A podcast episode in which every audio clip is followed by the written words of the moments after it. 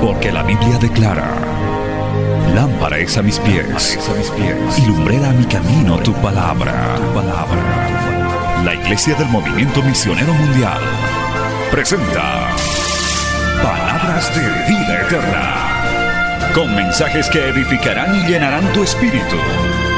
Con ustedes, el mensaje de hoy. Bienvenidos a Palabras de Vida Eterna.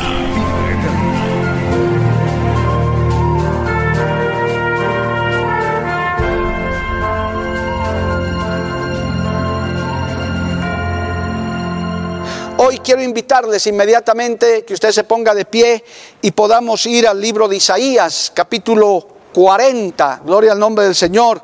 Hoy quiero compartir bajo el tema Voz que clama en el desierto. Ese es el tema que hoy vamos a compartir bajo la guianza del Espíritu Santo. Y para esto vamos a tener una lectura en el libro de Isaías, en el libro profético de Isaías, capítulo 40. Aleluya. Verso 1 al 4 vamos a leer en reverencia, ¿sí? ¿Estamos, ¿Estamos bien? Excelente, gracias aquí hermano con la tecnología tratando de cuidar cada detalle. Isaías capítulo 40, versos 1 al 4, leemos en el nombre del Padre, del Hijo y del Espíritu Santo, dice la palabra de Dios, consolaos, consolaos pueblo mío, dice vuestro Dios, hablad al corazón de Jerusalén Decidle a voces que su tiempo es ya cumplido, que su pecado es perdonado, que doble ha recibido de la mano de Jehová por todos sus pecados. Voz que clama en el desierto, preparad camino a Jehová, enderezad calzada en la soledad a nuestro Dios. Todo valle se ha alzado y bájese todo monte y collado, y lo torcido se enderece y lo áspero se allane, y se manifestará la gloria de Jehová y toda carne juntamente la verá, porque la boca de Jehová ha hablado. Aleluya. Vamos a orar. Vamos a pedirle la gracia, el poder, la unción al Espíritu Santo para que esta palabra sea de gran bendición. Padre bueno, Dios maravilloso, gracias por este privilegio tan grande. Gracias porque a través de esta tecnología tu pueblo puede recibir palabra. Gracias Señor amado porque tú has provisto este tiempo para bendición.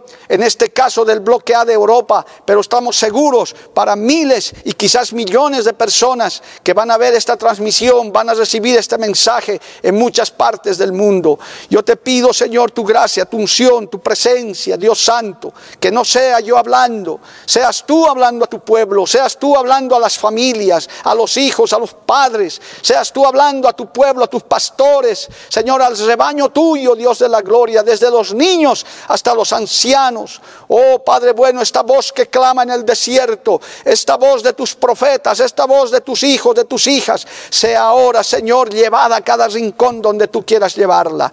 Es enviada bajo el poder de tu Espíritu Santo y no volverá a ti vacía. Así lo declaramos en el nombre de Jesucristo.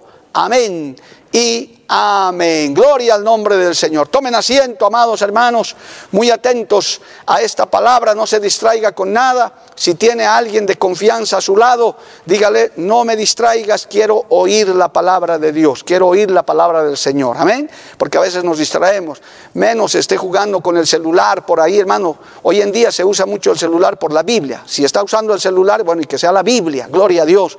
Esas recomendaciones son importantes para usted también, amigo, amiga. Un gran saludo para quienes nos siguen a través de los medios de comunicación, Betel en todas partes, en este caso también Avivamiento, esta red de transmisión que también está llevando este programa. Una bendición a ese equipo que está trabajando en esta convención. Los medios de comunicación hoy en día son muy, pero muy importantes. Aleluya, gloria a Dios. Bien, hermanos, vamos a ir a desglosar esta palabra profética.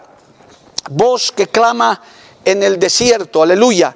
Esta palabra profética, amado hermano, tuvo su cumplimiento en el libro de Mateo, capítulo 3, cuando apareció un extraño personaje, un hombre que se levantó, hermano, a predicar la palabra. Mateo capítulo 3, verso 1 adelante, vemos el cumplimiento de esta profecía. Déjeme decirle que todo lo que Dios profetiza, toda la palabra de Dios se ha cumplido se está cumpliendo y se cumplirá. ¿Cuántos dicen amén, amado hermano? Eso lo tenemos por seguro. Usted, amigo, amiga, si está escuchando esta palabra, sepa que todo lo que Dios dice se ha cumplido, se está cumpliendo y se cumplirá. Lo que estamos predicando en este día es verdad. Lo que estamos diciendo es cierto porque es la palabra de Dios. Y aquí está una prueba. Mateo capítulo 3, verso 1 adelante dice, en aquellos días vino Juan el Bautista predicando en el desierto de Judea y diciendo, arrepentíos porque el reino de los cielos se ha acercado. Pues este es aquel de quien habló el profeta Isaías cuando dijo, voz del que clama en el desierto, preparad el camino del Señor, enderezad las sendas. Y Juan estaba vestido de pelo de camello y tenía un cinto de cuero alrededor de sus lomos y su comida era langostas y miel silvestre personaje extraño, hermano, un hombre que se levanta después de cientos de años que no se levantaba profeta. Usted sepa que entre Malaquías y Mateo, el último libro del Antiguo Testamento y el primero del Nuevo, hay un silencio, un túnel profético, le llaman los teólogos, donde no se escuchaba la profecía de Dios, donde no se levantaba profeta para Israel. Y aparece este hombre extraño que no busca una plaza, que no busca el centro de las ciudades, él agarra y se va al desierto a predicar en cumplimiento de, de esta profecía, se levanta y predica, hermano, gloria a Dios, es como hoy en día, los que queremos guardar la sana doctrina, los que queremos llevar el verdadero evangelio, ya nos parecemos a Juan el Bautista, hombres y mujeres extraños, con ideas extrañas, aleluya, hasta vestidos extrañamente para las modas exóticas que existen en este tiempo, aleluya. Por eso es que, hermano, yo le pido que preste atención a esto, porque esta es una voz que clama en el desierto, alabado el nombre de Jesús. Hoy yo quiero, hermano, levantar esa voz juntamente con la iglesia, quiero levantar esa voz profética porque la iglesia, oiga bien, querido hermano, hermana, la iglesia tiene una función profética, tiene una labor profética que realizar. Y mientras la iglesia del Señor esté en la tierra, todavía hay trabajo que realizar, porque llegará el momento en el que el Señor levantará la iglesia. ¿Cuántos creen eso, amado hermano? ¿Cuántos creen eso? Aleluya. Cualquier momento sonará la trompeta y la iglesia del Señor será levantada al cielo. Pero mientras estemos en esta tierra, tenemos una labor que cumplir, una labor profética que cumplir. Y no estoy hablando solamente de una denominación, no estoy hablando solamente de un pastor o de un predicador, toda la iglesia, todos los lavados por la sangre de Cristo, todos los que tenemos nuestro nombre inscrito en el libro de la vida, quiero decir la iglesia verdadera, tenemos una labor profética clamar, llevar el mensaje, llevar la palabra. Oiga bien, reconocer a los enemigos de este tiempo, reconocer a los gigantes que se están parando en este tiempo y están desmoronando la sociedad, aleluya, y están atacando la familia, el hogar, el matrimonio, el diseño de Dios, aleluya.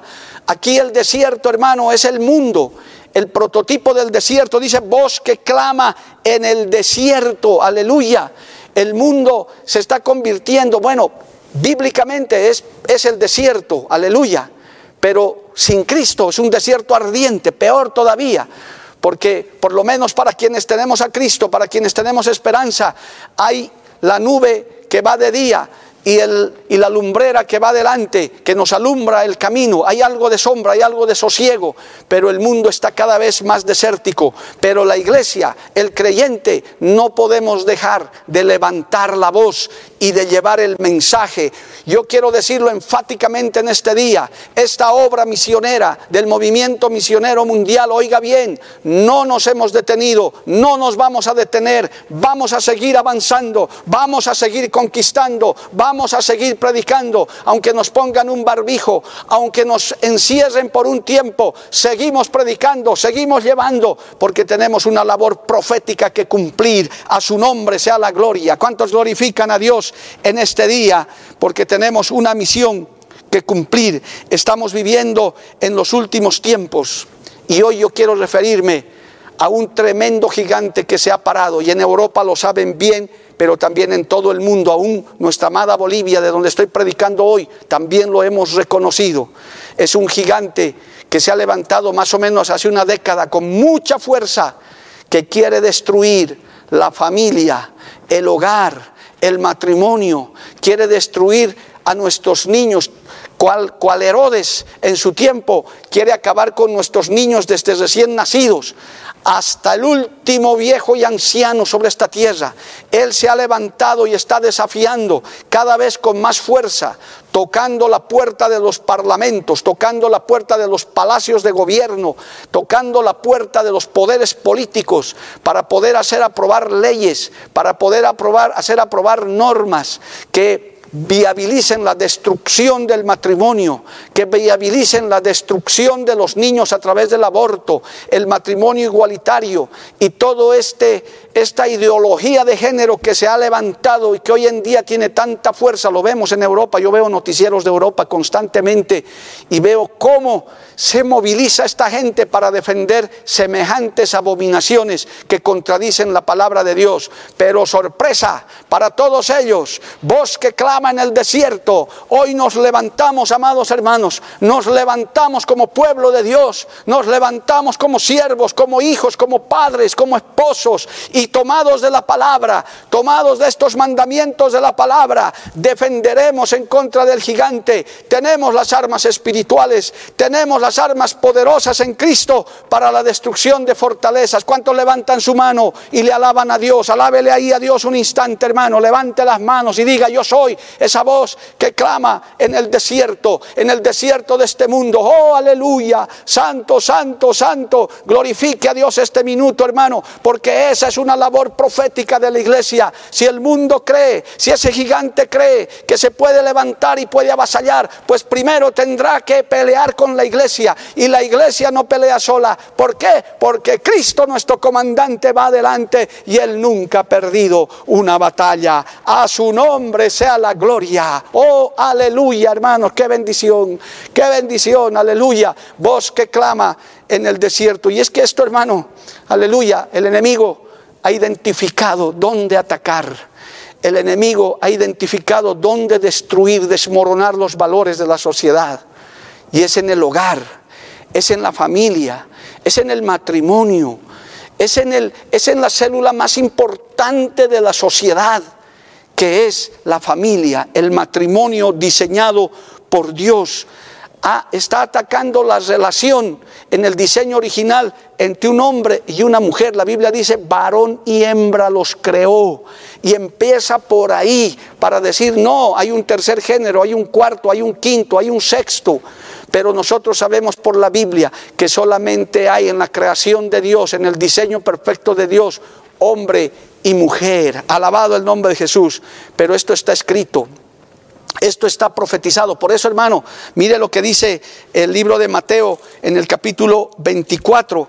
Esto está sucediendo, esto tiene que acontecer, pero nosotros también no debemos dejar de profetizar. Una de las señales dice Mateo capítulo 24, verso 12. Oiga bien, Mateo 24, verso 12. Dice, y por haberse multiplicado la maldad, el amor de muchos se enfriará. ¿Qué se ha multiplicado hoy en día? la maldad. Y de cuántos nos está enfriando, hermano, su amor, su amor por Dios primero. Gran parte de la humanidad, aún con esta pandemia, le siguen dando la espalda a Dios, hermano. No quieren reconocer el poderío de Dios, prefieren confiar en vacunas, en científicos y en tantas cosas, pero no son capaces de darle el rostro al Señor, no son capaces de humillarse delante del Señor. Yo no sé si usted me dirá que soy muy ingenuo, quizás porque soy hermano, de esta parte del mundo. Pero yo pensé y todavía espero que los grandes poderosos, los G7, los G20, se reúnan en alguna de sus reuniones y digan, Creo que con esta pandemia no podemos, señoras y señores. ¿Qué tal si proclamamos un ayuno, una jornada de oración? ¿Usted cree que eso puede suceder? Yo tengo la esperanza de que sí, porque tengo un Dios todopoderoso que cambia corazones, que cambia vidas, que cambia naciones. Usted podrá decirme, bueno, pero eso parece imposible. Para Dios todo es posible. Pero por ahora vemos a los poderosos, vemos a las naciones en general confiando en ellos mismos, con un amor frío, viendo cómo la maldad se multiplica. Y pudiéramos hablar largamente de esto en, los países, cómo se ha multiplicado el terrorismo, cómo se han multiplicado los feminicidios, cómo se ha multiplicado, hermano, la maldad con, el, con la corrupción, con el narcotráfico. Pudiéramos hacer una larga lista. Y a consecuencia de eso, el amor de muchos se enfriará. Eso también afecta a la familia. Eso también afecta el matrimonio. Cada vez más divorcios. En Bolivia se han aprobado también normas como en otros países donde el divorciarse es más fácil que antes. Cuando yo era abogado, ejercía mi, mi profesión, divorciarse era muy difícil. Uno podía tardar dos o tres años en un proceso. Y cuando había bienes, más todavía. Hoy en día hasta hay los divorcios express, que con solo una firma la gente se divorcia. ¡Qué desgracia! Y aquí está el cumplimiento de la palabra. Y por haberse multiplicado la maldad, el amor de muchos se enfriará. Mire, es más, ahí mismo en ese capítulo 24 de Mateo, en el versículo 19, eh, dice esto, amado hermano.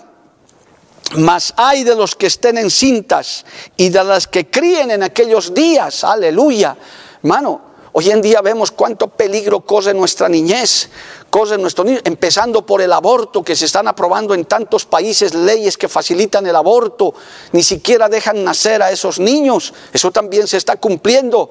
Por eso hay que levantar la voz que clama en el desierto. La iglesia cristiana evangélica de sana doctrina que predica la verdadera palabra de Dios no aceptamos el aborto, ni lo aceptaremos, ni nunca lo hemos aceptado, porque Dios es Dios de vida, Dios es Dios de vivos, y Él defiende la vida desde la concepción, alabado el nombre de Jesús, y estamos parados en los altares, estamos en nuestras iglesias, en nuestros hogares, en nuestros trabajos, y vamos a decirle siempre no al aborto. A su nombre sea la gloria. Cristo vive. ¿Cuántos dicen amén, amado hermano? Y hay que hablarlo nítido, hay que hablarlo claro aquí no hay confusiones de ningún tipo ni medias verdades.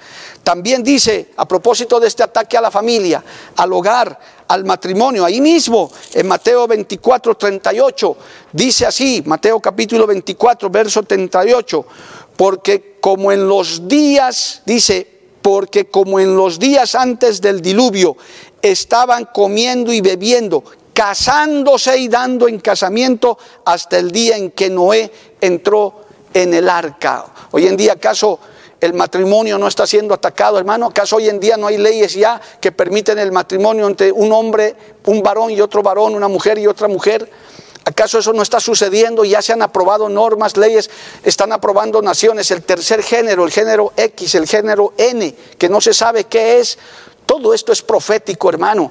Todo esto sabemos que se tiene que cumplir, pero también sabemos lo que hoy estamos hablando. Debemos levantar la voz que clama en el desierto. La iglesia no puede callar si parte de la iglesia es usted. No, es, no deje ese trabajo solamente al pastor, al predicador, al maestro de la iglesia. Usted, usted, papá, mamá, hijo, joven, señorita, que puede ser el único cristiano en tu casa, tienes que pararte con esa voz profética. Tienes que ser esa voz que clama en el desierto. Y como le dijo el Señor al profeta Ezequiel, escuchen o dejen de escuchar. Debemos predicar la palabra. ¿Cuántos le alaban a Dios en esta hora? A su nombre sea la gloria.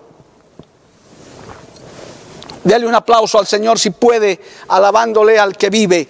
A su nombre, gloria. En esta mañana, o más bien en esta noche para ustedes, gloria a Dios, yo quiero darles algunas pautas de dónde es que tenemos que levantar esta voz profética que está escrita que está cumplida, hermano. Tenemos que acelerar el paso, somos una obra misionera. Tenemos que acelerar el paso, amado, hermana, pastor, líder, obrero. Yo quiero darles unas cuantas pautas por el tiempo que me han dado, gloria a Dios, aleluya, para dónde levantar nuestra voz que clama en el desierto y al final usted se va a dar cuenta que usted sí puede hacerlo. Usted no solamente puede esperar que lo hagan en su iglesia o que lo haga el líder, usted lo puede hacer porque la gran comisión es para todos, amado hermano. El Señor no le dio la gran comisión solo a los predicadores o a los que salen de un instituto bíblico. La gran comisión nos la dieron a todos, todo creyente.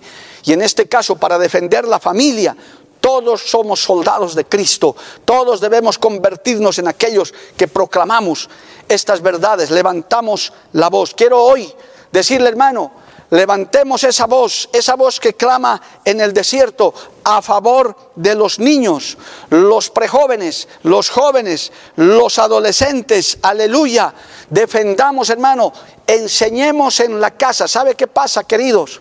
Hermanos, hermano, nos dicen es que ustedes son homófobos, es que ustedes odian a los, a los que piensan en ideología de género. No, nosotros no los odiamos. Nosotros sabemos que son pecadores que necesitan de Cristo. Es más, Cristo les ama a los homosexuales, a las lesbianas, a los que practican esas cosas. Dios los ama, pero no ama su pecado. Pueden venir a una iglesia y pueden recibir el perdón de sus pecados, pueden arrepentirse todavía porque hay tiempo mientras la dispensación de la gracia siga. Pero nosotros tenemos que comenzar a enseñar, a educar, en la casa es donde se empieza esta enseñanza, desde los niños pequeños, aleluya, hasta los jovencitos. Voy a ir por partes. Tenemos que empezar por ahí. Mire, ese famoso versículo de Proverbios capítulo 22, verso 6, hoy es más actual que nunca instruye al niño en su camino y aun cuando fuere viejo no se apartará de él. Proverbios 22, 6. Aleluya. Bendito el nombre de Jesús. Mire, lo que ha pasado en este tiempo por esta pandemia, por estas cuarentenas, en todas partes del mundo y también en Bolivia, estamos con la educación virtual casi en su gran mayoría. Ahora se ha flexibilizado un poquito, pero la mayoría ahora las clases son por internet, las universidades. ¿Y qué está sucediendo? Que los papás, las mamás, se están convirtiendo en maestros de sus hijos porque tienen que participar con ellos, especialmente de los niños y de los más jovencitos. Se están, están trabajando con ellos. Oiga esto, qué buena oportunidad para que usted, aleluya, papá, mamá, persona mayor, abuelo, abuela, puedas enseñarle, puedas instruirle a ese niño porque lo tienes a tu lado. Es como si tú estuvieras en el aula sentado pasando clases si algún profesor quiere enseñarle alguna cosa diferente, ahí está, ahí está usted, ahí está para decirle, no, no, no, acabada la clase, hijito, hijita, esto no es así, porque sabemos que esta ideología, que este ataque al matrimonio, a la familia, está entrando, hermano, en las escuelas, en las universidades, en los colegios, pero ahora es como si Dios nos hubiera llevado al aula junto a nuestros hijos. Yo no he no he tenido a mis hijos virtualmente educados. Ellos iban al, colegio toda la mañana hasta en la tarde y bueno, ahí enseñaban. Y había que preguntarles cómo les fue y todo eso. Pero hoy en día Aleluya. Usted puede estar sentado con su hijo escuchando la clase. Y si usted escucha algo que no está bien, tiene la Biblia, tiene la palabra, tiene el mejor manual. Le dice, no, hijito, no, el aborto no existe. El aborto lo, lo, lo, condena Dios. El matrimonio igualitario lo condena Dios. Tú eres varoncito, tú eres mujercita. No, lo que te está enseñando ese maestro no es así. Y comienzas a enseñarle, comienzas a educarle. Hoy yo quiero levantar la voz. Hoy yo quiero ser juntamente con usted, iglesia, motivarle a usted a que usted levante esa voz a favor de ellos, a favor de esos niños, a favor, hermano, de esas ideologías que están queriendo destruir a nuestros niños, que están queriendo cambiarles la mentalidad a nuestros adolescentes, a nuestros jóvenes. Oh, aleluya. Están queriendo inducirles a relaciones pecaminosas. Pero hoy más que nunca se hace actual este versículo instruye al niño en su camino y aun cuando fuere viejo no se apartará de él. El Señor nos ha llevado al aula porque usted puede escuchar la clase. ¿Qué le impide a usted escuchar la clase si es que está ayudando a su hijo, a su jovencito, a su jovencita ya? Nada. Usted puede escuchar, usted puede darse modos. Aleluya. Usted puede conectarse y puede escuchar. Y Dios está permitiendo eso para que el enemigo no gane terreno. A su nombre sea la gloria. ¿Cuántos le alaban al Señor, amados hermanos? Aleluya. Hoy quiero levantar también la voz profética, esa voz de Juan el Bautista. Hoy somos como Juan el Bautista, todos somos como Juan el Bautista, como iglesia todos tenemos esa labor. Quiero levantar la voz, hermano, a favor de los que están iniciando una relación, ese despertar al, al, enamoramiento, al noviazgo, ese despertar de atracción hacia el sexo opuesto, hay que enseñar papás, mamás, pastores, desde los altares, hay que conducir los sentimientos de nuestros hijos, el cómo deben llevar adelante una relación sana, aleluya, hay que dar seminarios sobre eso, Hay que dar orientación sobre eso. El Salmo 119, verso 9 dice, usted conoce este texto, los que leen Biblia saben bien este texto, quiero leerles con precisión. El Salmo 119, verso 9 dice, ¿con qué limpiará el joven su camino? Con guardar su palabra. Aleluya el, embarazo de adolescentes, hermano, es, una, es otra pandemia aparte, quizás peor que la COVID-19. En, en, países sudamericanos, yo puedo hablar por mi país, pero también veo las estadísticas, inclusive hay programas ya de las emisoras, de los medios internacionales que tratan este tema. Los jóvenes despiertan sexualmente muy temprano, tienen relaciones sexuales, la pornografía, Jehová reprenda al diablo, está haciendo estragos. Hermanos, pero ¿dónde está nuestra responsabilidad? Nosotros tenemos que enseñar, nosotros tenemos que predicar en contra de eso. ¿Con qué limpiará el joven su camino?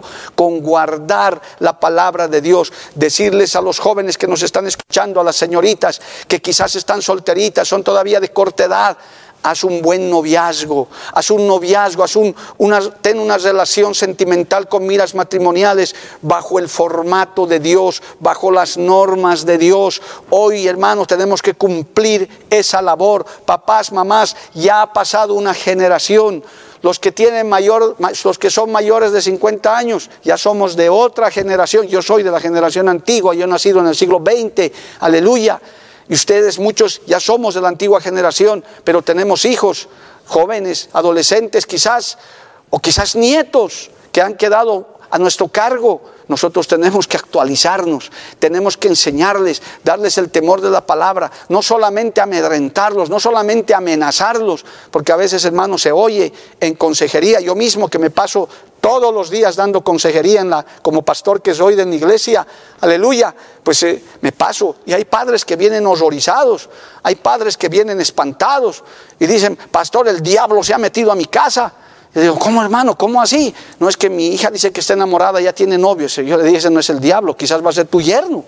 Pero tienes que saber manejar esta situación. Otros dicen, no, lo voy a casar a golpes, voy a... Pero hermano, esa no es la manera de reaccionar. Tenemos que tener sabiduría, tenemos que darles fundamentos, tenemos el diseño de la palabra de Dios, aleluya para poderlos orientar, para poderlos encaminar. El, enamorarse, el tener un novio, una novia, no es pecado, solamente que hay que encaminarlo, hay que enseñarlo bajo los fundamentos de Dios, aleluya. Llegará un momento en que tus hijas, tus hijos querrán casarse, así como usted, hermano, hermana, amigo, que estás casado, pues igual te has enamorado un día, has tenido, has conocido a la, a la mujer, al hombre de tu vida y te has casado, han tenido hijos, aleluya.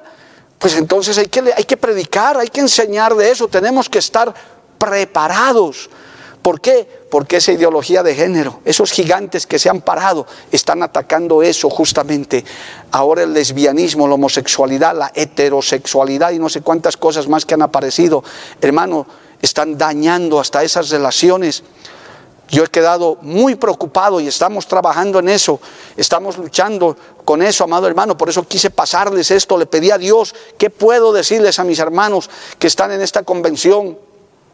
Yo he quedado sorprendido porque por primera vez en un campamento juvenil, en un retiro juvenil que hacíamos cuando antes de la pandemia, el año 2019, a fines del año 2019 tuvimos, por primera vez, hermanos, escuché consejería, pedidos, porque hacíamos talleres con los jóvenes de enseñanza, escuché dos o tres papelitos que me llegaron que decían, pastor, soy cristiana, soy cristiano, pero soy lesbiana, soy homosexual. Oiga, qué tremendo. A mí me llenó, eso me llegó como un golpe. Dije, cómo el enemigo está penetrando, cómo el enemigo está logrando aún jovencitos, jovencitas de fe, gente que ama a Dios, que de pronto quiere acercarse a Dios, pero esto es muy fuerte, por eso debemos levantar esa voz, debemos levantar esa enseñanza para ayudar a nuestros jóvenes, para ayudar a nuestros adolescentes, para inculcarles la palabra, con qué limpiará el joven su camino. Que nosotros tenemos, tenemos esa labor profética.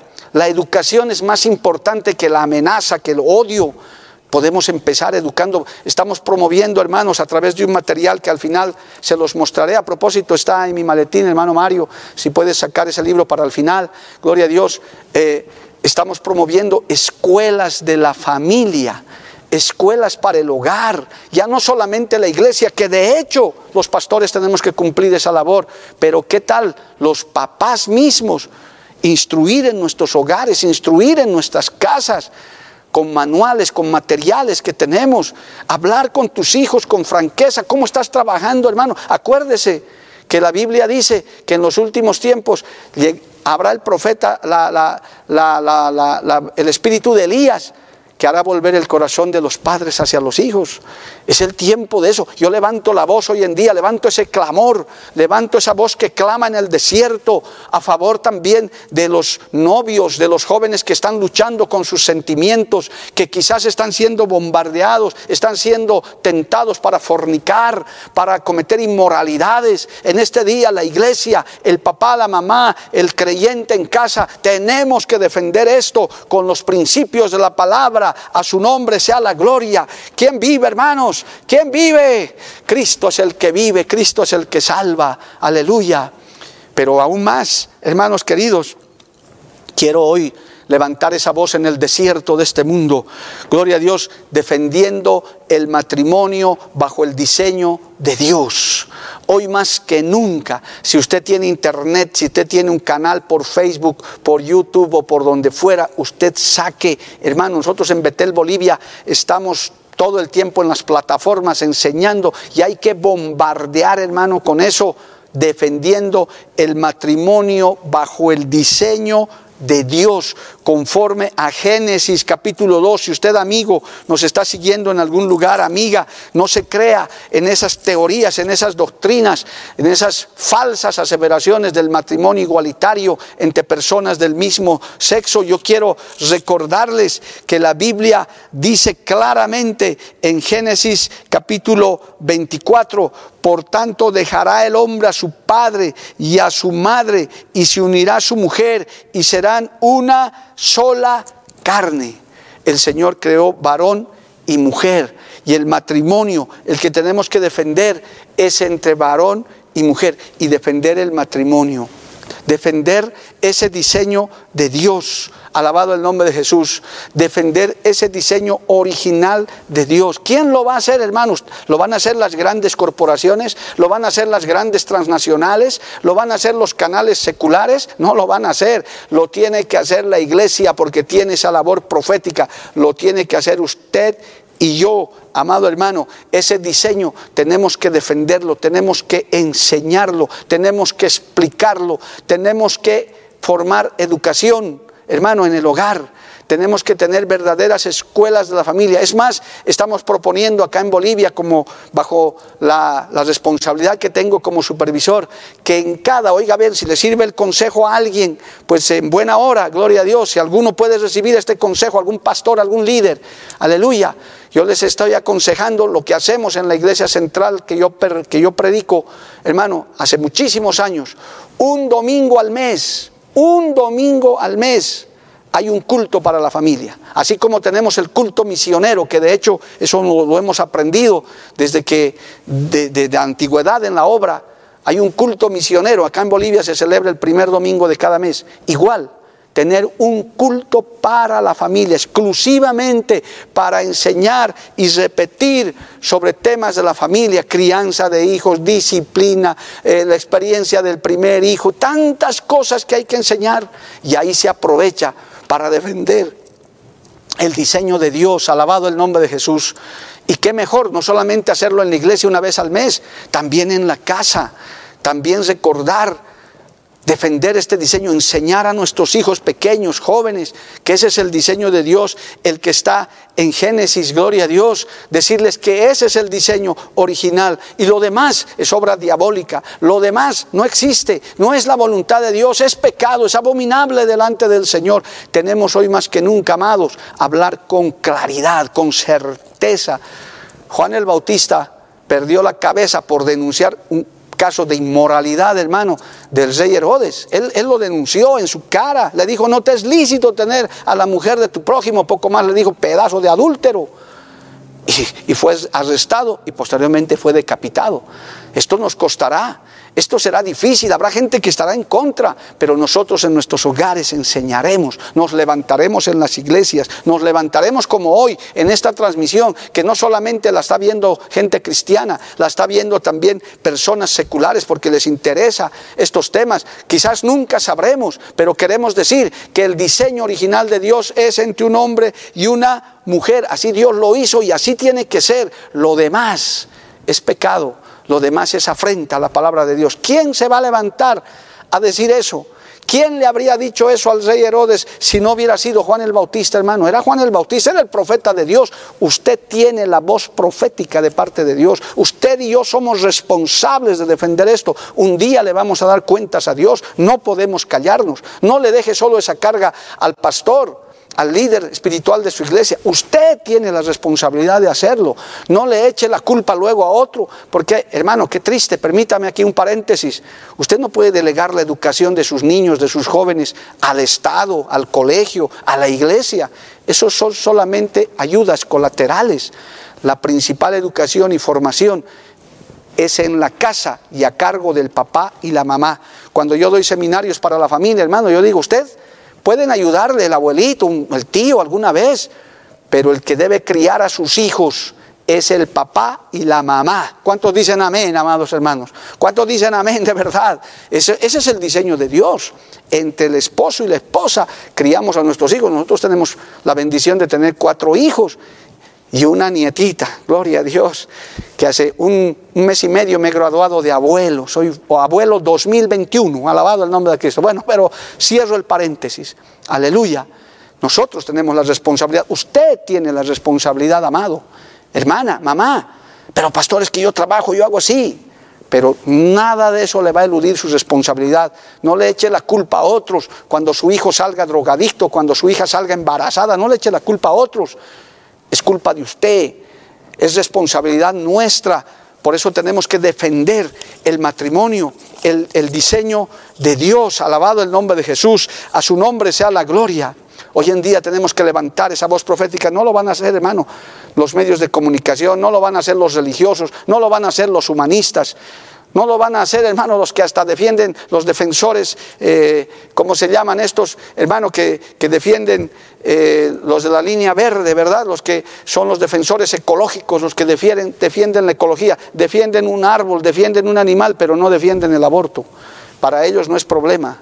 Yo, yo he tenido discusiones con ellos acá en mi país alguna vez que, que me los encuentro agarran y están, están agarrados de un árbol para que no sea cortado. No digo que está mal, está bien, hay que defender el medio ambiente, obviamente, pero esa misma gente que está defendiendo un árbol, que está defendiendo a un perro maltratado, a un animalito, un gatito, dicen sí al aborto, que se mate a un niño. Entonces, ¿en qué quedamos, hermano? Ellos no lo van a hacer somos nosotros, la iglesia profética, es usted, soy yo, que con el fundamento de la palabra de Dios vamos a defender eso, alabado el nombre de Jesús. ¿Cuántos dicen amén todavía? ¿Cuántos alaban a Dios allá donde están los que están presencialmente, hermano? Alabe a Dios, al nombre de Cristo sea la gloria. Permítame, quiero hoy también levantar la voz profética. Gloria a Dios para que cuides tu matrimonio para que críes a tus hijos en amonestación del Señor, los que ya están casados, una palabra para los casados. He hablado de los niños, he hablado de los adolescentes, de los que quieren casarse. He levantado la voz juntamente con la iglesia para defender el diseño original, pero también para los que tenemos el gozo, la dicha de estar casados. ¿Cuántos casados felices, cuántas casadas felices hay que están siguiendo esta transmisión ahí presencialmente? Levante su mano y dé gloria a Dios. Siempre hay de los felices, siempre hay de los que estamos casados, hermano. Yo ya voy a pasar los 30 años de casado, aleluya, y sigo feliz con mi esposa. ¿Por qué? No porque yo sea un esposo perfecto, no porque me haya casado con doña perfectina, ni tengo a mis perfectitos, no, no, de ninguna manera, soy un hogar tal vez más común y corriente que el suyo, pero con una gran ventaja, hemos traído a Cristo a la familia, aleluya. Hemos traído a Cristo al hogar, hemos traído sus mandamientos, hemos levantado la voz profética y hemos dicho, mi casa y yo serviremos a Jehová, a su nombre sea la gloria. Cristo maravilloso, Cristo vive, hermano. Hoy quiero levantar esa voz profética y quiero animarte que usted también levante la voz profética, amado hermano. Esa voz de Juan el Bautista, esa voz de la iglesia porque usted tiene que cuidar su matrimonio. Casado, cuida a tu esposa. Esposa, cuida a tu esposo. Oh, hermano, no, no soy inconsciente de saber que hay mucha gente que ha migrado a Europa, de mi país también, que lastimosamente se han encontrado con el hogar deshecho. Qué triste.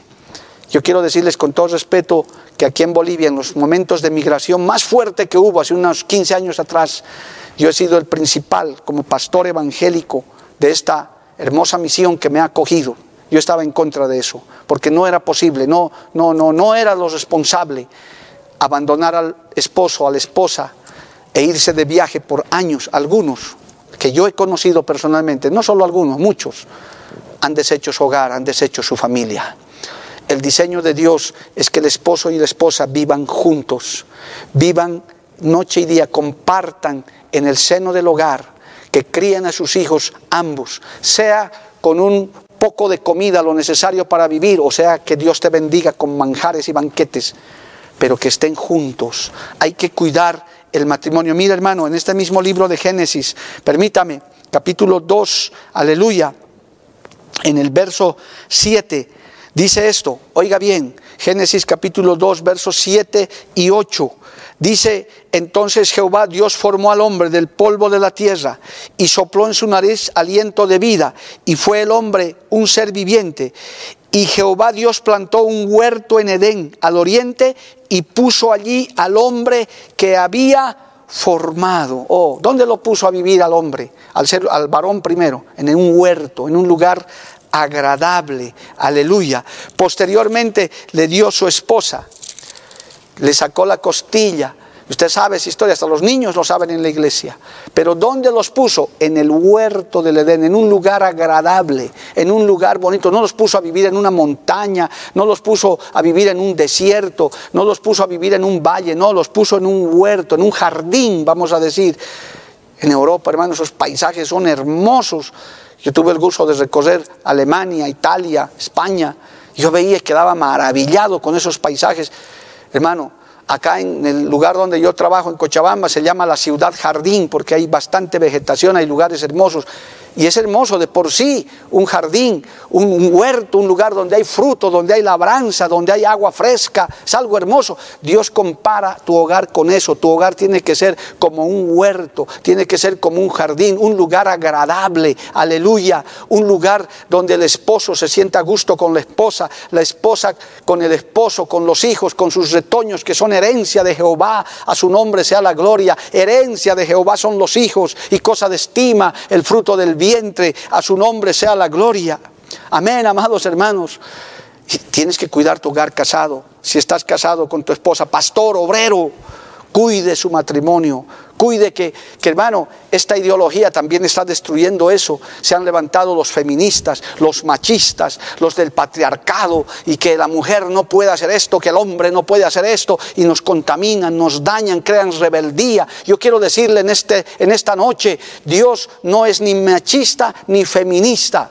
Dios es un Dios de roles, Dios es un Dios de orden. En su creación perfecta, la mujer y el hombre se complementan exactamente en el matrimonio. ¿Cuántos están de acuerdo con eso y le alaban a Dios en este día? A su nombre sea la gloria. Hoy levanto esa voz profética, esa voz que clama en el desierto para decirte, hermano, cuida tu matrimonio. Y usted también levante esa voz. Si está viendo que algún matrimonio no está bien, ayúdelo, ore, pastor, obrero, esté muy pendiente de esa familia.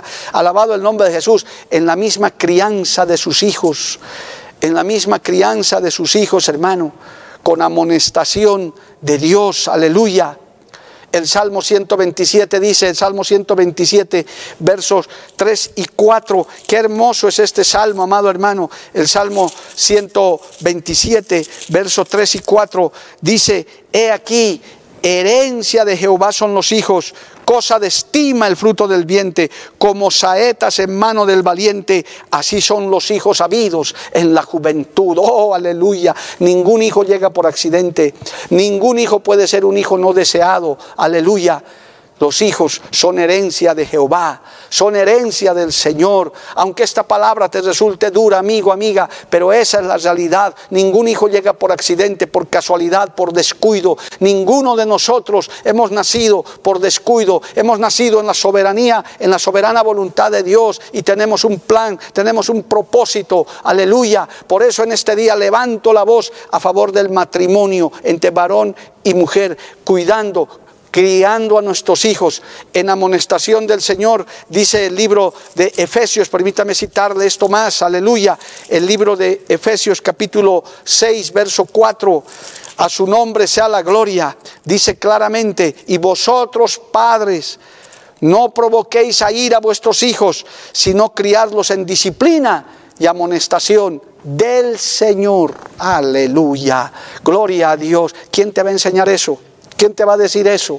¿Cuántos padres de familia, cuando ven que, su, que sus hijos están andando mal, se justifican y dicen, es que yo no sabía, es que, es que mi papá conmigo no fue así, es que yo vengo de una familia sin papá, sin mamá, pero sí, ahora tienes a Cristo, tienes su manual, tienes su palabra, ahora ya no tienes excusa, ahora tienes que hacer lo que Dios dice en su palabra, por algo viniste a Cristo. Por eso tienes que levantar esa voz profética en tu casa. Tienes que ser ese Juan el Bautista en tu casa, amonestarlos y criarlos, dice la Biblia en Efesios capítulo 6, verso 4. Criarlos, dice, en disciplina y amonestación del Señor. Ahí no hay abuso, ahí no hay, hermano, eh, eh, golpes, gritos.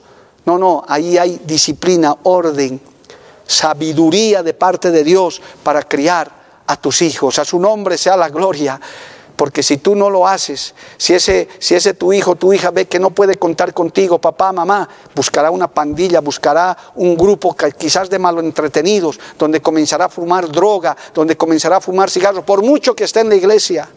Pero si tu hijo, tu hija ve que papá está ahí, mamá está ahí, que está para aconsejarle, aunque está para ayudarle en el momento de su pecado, de su error, de su falla, ese hijo, esa hija crecerá en disciplina y amonestación del Señor. A su nombre sea la gloria. Cristo vive para siempre. Quiero también, hermano, el tiempo avanza, pero no puedo dejar de decir esto más. Quiero también levantar la voz profética. Quiero también levantar ese clamor en el desierto de este mundo que está agonizando a causa de su pecado, a favor de los abuelos, de los suegros, de aquellos que ya tienen hijos casados, tienen hijas casadas. Ahí también necesitamos sabiduría, ahí también necesitamos enseñanza, porque aún estos gigantes quieren destruir eso, quieren atacar a nuestros ancianos, quieren, permítame el término, arruinar nuestra vida cuando ya estamos en la recta final, cuando ya hemos entrado a la tercera edad cuántos ancianos amargados, cuántos, cuántos ancianos y ancianas abandonadas, que tristemente su vida no ha sido de las mejores.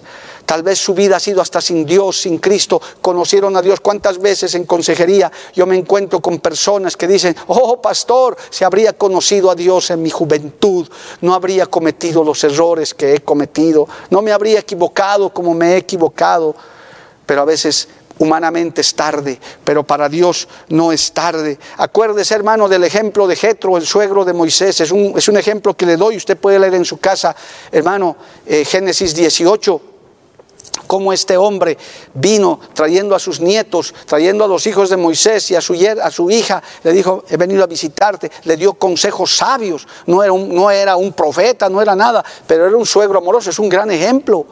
Usted sea un anciano, respetuoso, digno, sea una anciana, que sea consejera, sea un abuelo, una abuelita, que sea ayuda para sus hijos en términos de orientación, de consejo.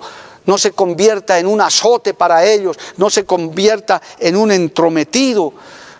Revisen la Biblia también en el, libro de, de hermano de Ruth, Ruth y Noemí, cómo era esa relación de yerna con nuera, nuera con, o perdón, suegra y nuera Vea esa relación. También yo levanto la voz en este día a favor de ancianos sabios, ancianas sabias. Algunas han quedado solas en su viudez, algunos han quedado solos en su viudez.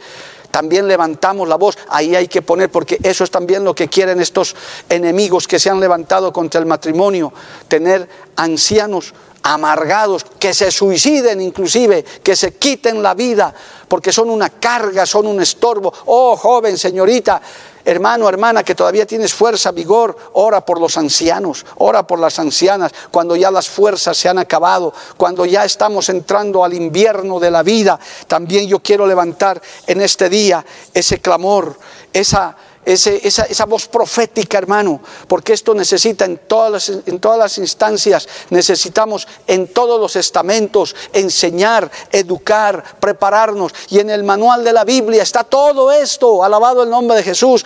la iglesia tiene con qué defenderse, aun cuando somos abuelos y el nido queda vacío, hermano.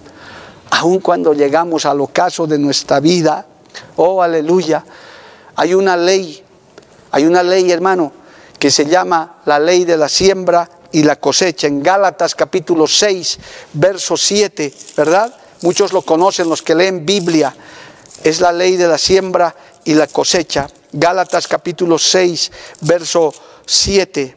Dice la palabra del Señor, no os engañéis, Dios no puede ser burlado, puesto pues todo lo que el hombre sembrare, eso también segará. Jóvenes que me están escuchando en esta convención del bloque A de Europa, jóvenes que me están oyendo en todas partes del mundo, haz una buena siembra para que tengas una buena cosecha en tu vida, en tu vida. Ayuda a tus padres, honra a tu padre, honra a tu madre, honra a tu abuelo, porque un día si Dios te da vida, llegarás a ese tiempo y cosecharás lo que has sembrado. Yo estoy seguro que muchos pastores, siervos que me están escuchando en esta hora, saben de lo que les estoy hablando cuando vienen a consejería, gente adulta, gente mayor que dice, mi vida es una desgracia, mis hijos no me quieren ver, soy divorciado dos veces, me he recasado otras tres y han hecho un libertinaje de su vida sin pensar lo que estaban sembrando y lo que ahora vienen a cosechar. Oh, aleluya, qué tremendo, qué triste. Y aún de esos Dios tiene misericordia, es verdad, pero ¿qué tal si haces una buena siembra?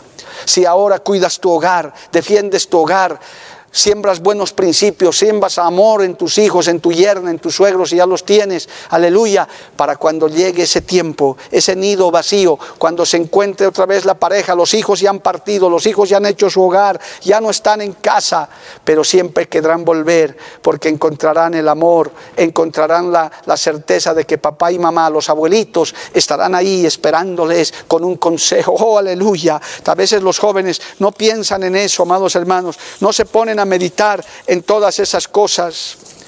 Oh, aleluya, quiero ir terminando esta meditación. Juan el Bautista representa la voz profética de la iglesia, la voz profética suya, mía, aleluya, pero también del creyente, del padre de familia, del pastor, del líder, que tenemos esa responsabilidad.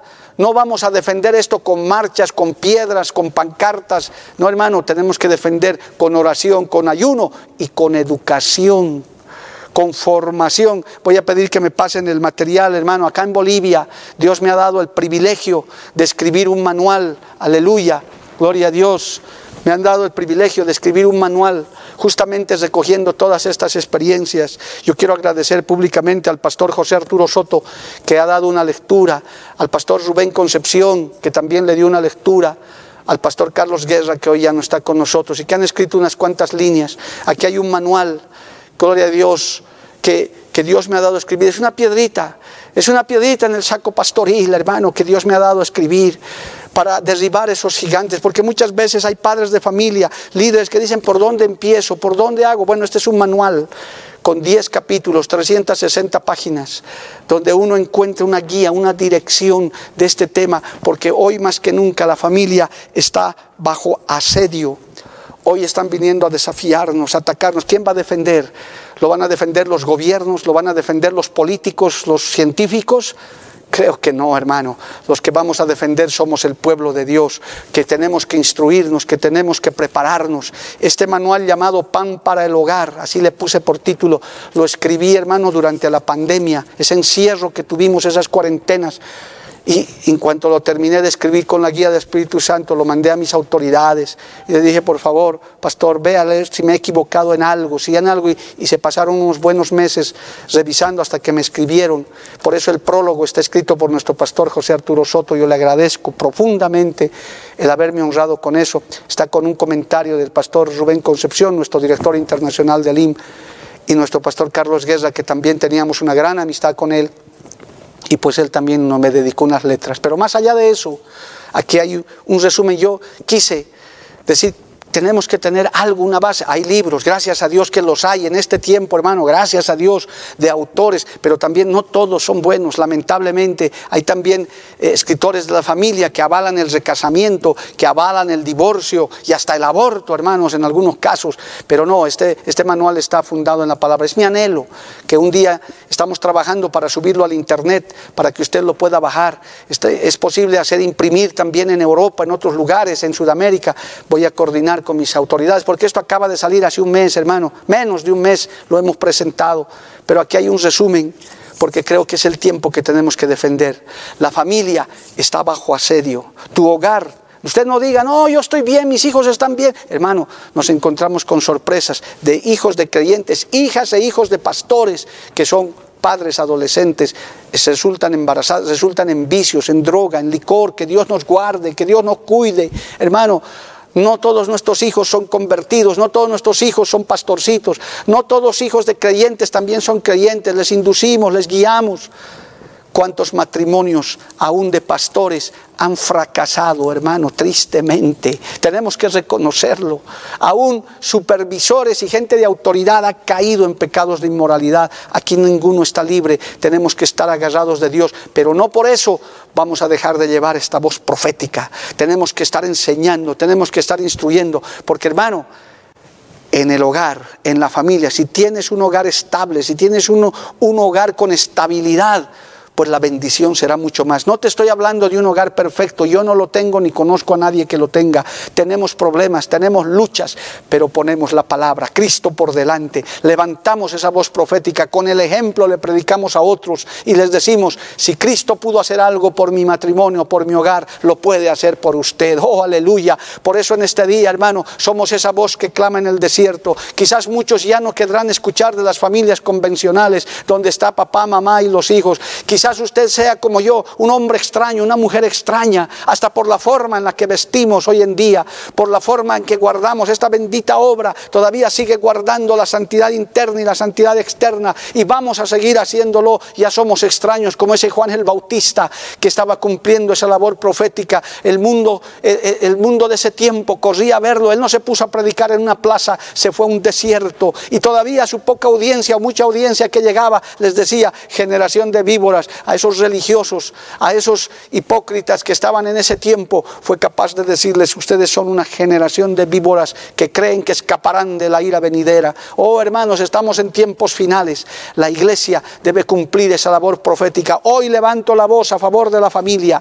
Hoy presento esta piedrita, hermano, esta piedrita en el saco pastoril con el cual puedes derribar gigantes. Aleluya. Instruyete, prepárate para defender tu hogar. Usted también como creyente en su casa, papá, mamá, aleluya, defienda su hogar, defienda su familia. Ore por su esposo inconverso, ore por su esposa inconversa, ore por sus hijos que no han recibido a Cristo, por su parentela. Hay mucho que trabajar todavía y eso expande el Evangelio. Quiero terminar, hermanos, en este día, aleluya. Yo recibí un consejo hace muchos años, hace muchísimos años de un sabio hombre que tristemente hoy ya ni está en la obra, pero por entonces era un hombre fuerte. Él me dijo, pastor, tú eres nuevo, te doy un consejo, ora por familias para que lleguen a tu iglesia. Ora porque estaba la iglesia recién fundada y comencé a orar por familias. Hoy en día yo lo invito a cualquiera que quiera venir y se pare conmigo en la puerta como lo hago casi normalmente más del 50, 60% de la iglesia que pastoreo son familias. Papá, mamá, hijos. Qué estratégico es trabajar con familias, hermano. Es estratégico. Y que Dios bendiga a todos, obviamente todos son bienvenidos a la casa de Dios, pero qué estratégico. Si algún pastor, siervo de Dios, le sirve este consejo, ora por familias. Dile al Señor, salva familias, salva familias, aleluya. Póngase de pie en esta noche. Quiero orar con ustedes, hermano, y darle gracias a Dios. Que el Señor levante esta voz profética, así como Juan el Bautista, nosotros tenemos esa labor profética. Padre bueno, maravilloso, yo te doy gracias en este día por haberme dado este privilegio de junto a mis hermanos, junto a mis pastores, Señor, allá en Europa y en el mundo, en muchos lugares donde nos ven, podamos levantar el estandarte de tu palabra para defender la familia, el matrimonio, el hogar, los niños, los jóvenes, a los ancianos, Padre. Nosotros queremos hacerlo, Dios de la gloria, porque sabemos que el enemigo quiere destruir la célula principal de la sociedad, que es la familia, el hogar. Oh Padre, pon este sentir para que en cada iglesia, en cada lugar donde se predique, cada padre de familia tome conciencia y enseñe tu palabra, utilice tu palabra para, Señor Dios mío, fomentar matrimonios más fuertes, hogares más firmes, más estables, Dios de la gloria. En el nombre de Jesús, yo te pido que esta palabra hoy predicada sea, Señor, una verdadera voz que resuene en cada corazón, en cada mente y que se levanten hombres y mujeres dispuestos a defender el matrimonio, el hogar, la familia, nuestros hijos. Seguiremos diciéndole no al aborto, Señor, no al aborto, no a la homosexualidad, no al lesbianismo, no al matrimonio igualitario, porque tú nos lo mandas. Y si como a Juan el Bautista, Señor, nos condenarán a muerte el mundo, no importa, seguiremos predicando, seguiremos llevando el mensaje, porque esa es la labor profética que tú nos has encomendado. Yo te alabo, Padre, en este día, junto con mis hermanos que me han escuchado, me han visto, oh, desde este lugar, Dios de la gloria, los bendigo, bendigo en tu nombre cada matrimonio, cada familia, cada pastora, cada obrero, Ayuda a mi pastor Carlos Medina, Señor, allá con esta tremenda labor que tiene en Europa. A todos los pastores presbíteros, Señor, aún en todos los continentes. Allá, Señor, a la Junta Internacional, Dios mío, con tan tremenda labor que llevan adelante. Gracias, Señor. En tu nombre, Padre, esta palabra no volverá vacía. Gracias, Señor. Aleluya. Gracias, Padre. Te damos gracias, Señor. Aleluya. Porque la Biblia declara, lámpara es a mis pies, a mis pies y lumbrera a mi camino tu palabra. tu palabra. La Iglesia del Movimiento Misionero Mundial tuvo el grato placer de presentar Palabras de Vida Eterna. Si el mensaje de hoy ha edificado tu vida y llenado tu ser, comunícate con los teléfonos de esta emisora. También para pedir una copia del mismo y compartir con otros.